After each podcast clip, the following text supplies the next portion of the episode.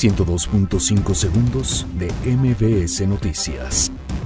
AMLO confía que México llegará a un acuerdo con Estados Unidos sobre la imposición de aranceles.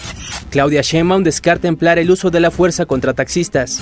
Analistas consultados por Banjico bajan a 1.32% su estimación de crecimiento económico para 2019. Envío de las remesas a México creció 3.6% durante abril de 2019, informa Banjico.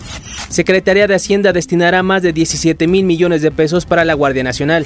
Coparmex expresa su preocupación por actuación de las Fuerzas Armadas ante inseguridad. Campo Pocatépetl emite una columna de ceniza de 3 kilómetros de altura. Justicia sueca rechaza emitir orden de detención contra Julian. The Strokes e Interpol encabezan el cartel de Corona Capital. 102.5 segundos de MBS Noticias.